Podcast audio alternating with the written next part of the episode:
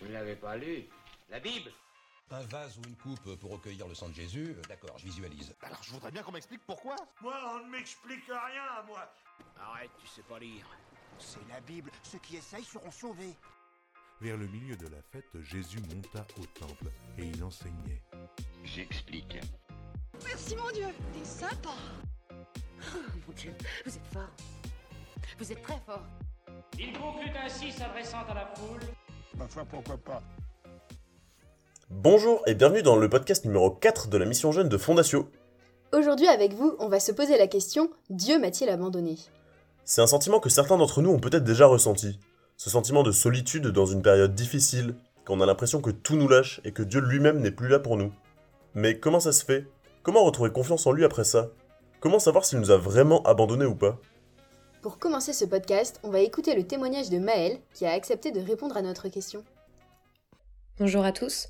Je m'appelle Maëlle, j'ai 20 ans, et je vais vous parler d'une expérience quand j'étais plus jeune qui m'a fait douter de la présence de Dieu à mes côtés. J'avais 6 ans quand mes parents se sont séparés, 12 quand ils ont divorcé, et 15 quand le tribunal ecclésiastique, donc le tribunal de l'Église, a déclaré qu'un des quatre piliers du mariage que sont la liberté, la fécondité, la fidélité et l'indissolubilité n'avait pas été respecté lors de leur engagement, rendant cette union nulle. Lors de cette expérience et particulièrement au moment du divorce, je me suis remis pleinement entre les mains de Dieu. J'avais un lien spécial. J'aimais lui écrire, chanter, prier, être dans le silence de la méditation. C'était un lieu hors du temps où je me sentais indestructible. Lors de l'annonce de la nullité de mariage, les choses se sont pas aussi bien passées. Je ne trouvais pas le sens de ma naissance dans un mariage qui n'aurait apparemment pas dû avoir lieu. Je me suis sentie abandonnée. Est-ce que toutes ces années de souffrance auraient pu être évitées avec un meilleur discernement de mes parents? Comment Dieu a-t-il pu laisser se produire autant de choses malheureuses? Après tout, je n'étais qu'une enfant quand mon père m'a dit au revoir avant de claquer la porte. Est-ce que je le méritais? Mais dans ce cas, qu'avais-je fait pour le mériter? Comment une famille si croyante et unie a-t-elle pu passer par une épreuve comme celle-ci? J'étais en colère et démunie.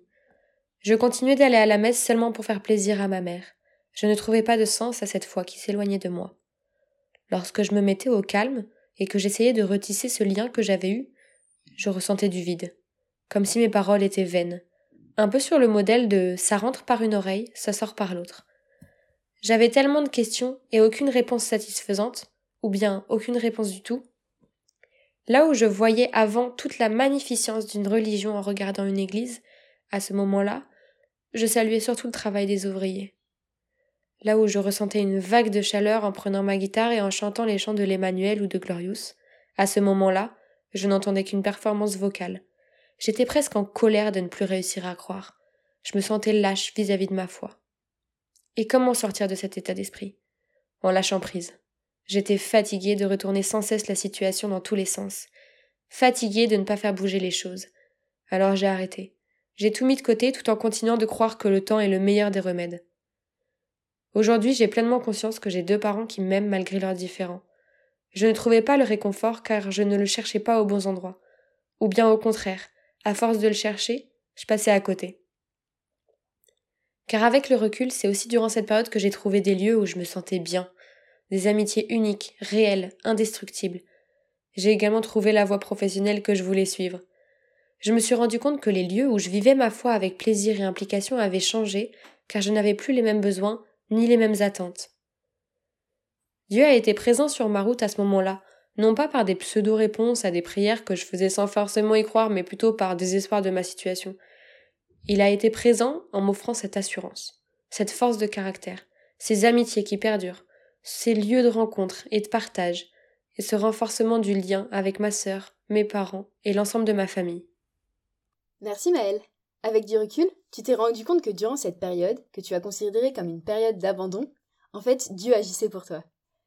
Mais pas comme tu l'attendais. Et aujourd'hui, tu vois tout le travail qu'il a fait, dans tes relations, ta force de caractère, tes projets d'avenir. Et dans cette continuité, Chloé va nous expliquer la théorie du mourir naître, se laisser tomber pour mieux se relever.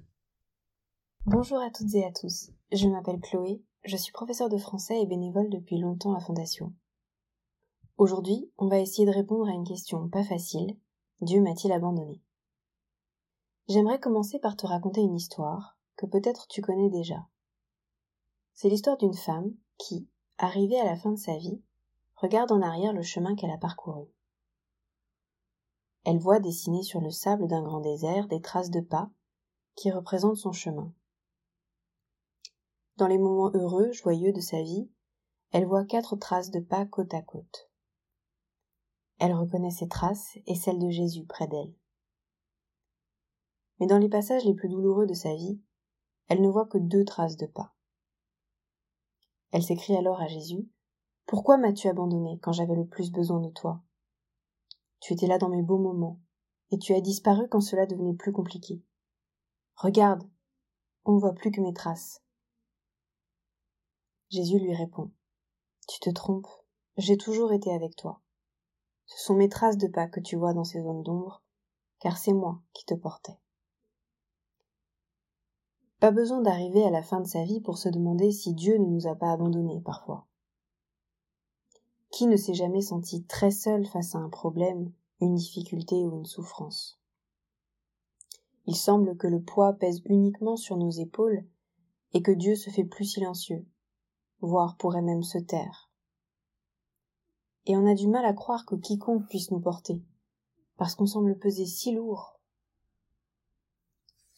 C'est cette même question, ce même désespoir qui a poussé Jésus à crier sur la croix Mon Dieu, mon Dieu, pourquoi m'as-tu abandonné? Autrement dit, pourquoi as-tu laissé ces gens me tuer? Pourquoi ne m'as-tu pas sauvé de la mort et de la douleur? Un cri que nous-mêmes aurions pu pousser. Et pourtant, pourtant Jésus savait qu'il allait mourir, qu'on allait le condamner à mort. Il l'annonce à plusieurs reprises. Il aurait pu décider de fuir, mais il s'est laissé crucifier. Il aurait sans doute pu se sauver lui-même, mais il ne l'a pas fait. Pourquoi? Jésus répond lui-même à cette question dans l'évangile de Jean. À ses disciples, il dit, je cite, L'heure est venue pour le Fils de l'homme d'être glorifié. Amen, amen, je vous le dis, si le grain de blé tombé en terre ne meurt pas, il reste seul.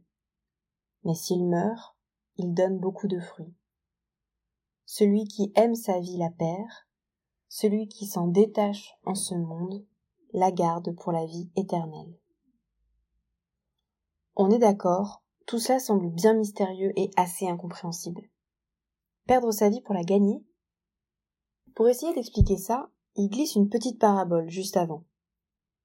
Il dit Si le grain de blé tombé en terre ne meurt pas, il reste seul. Mais s'il meurt, il donne beaucoup de fruits. Et ça, je trouve que c'est très parlant. Alors, pour qu'un épi de blé sorte de terre, il a fallu que la graine qui contenait l'épi s'ouvre, entre guillemets meure, accepte de laisser la transformation se faire. Si la graine ne, entre guillemets, meurt pas, le blé ne peut pas pousser. Et là, tu te dis que le système de reproduction des plantes, tu l'as déjà vu en cinquième en SVT, et heureusement que c'est passé. Mais en fait, cette parabole, cette petite histoire, vient toucher le cœur de notre vie de chrétien et de chrétienne.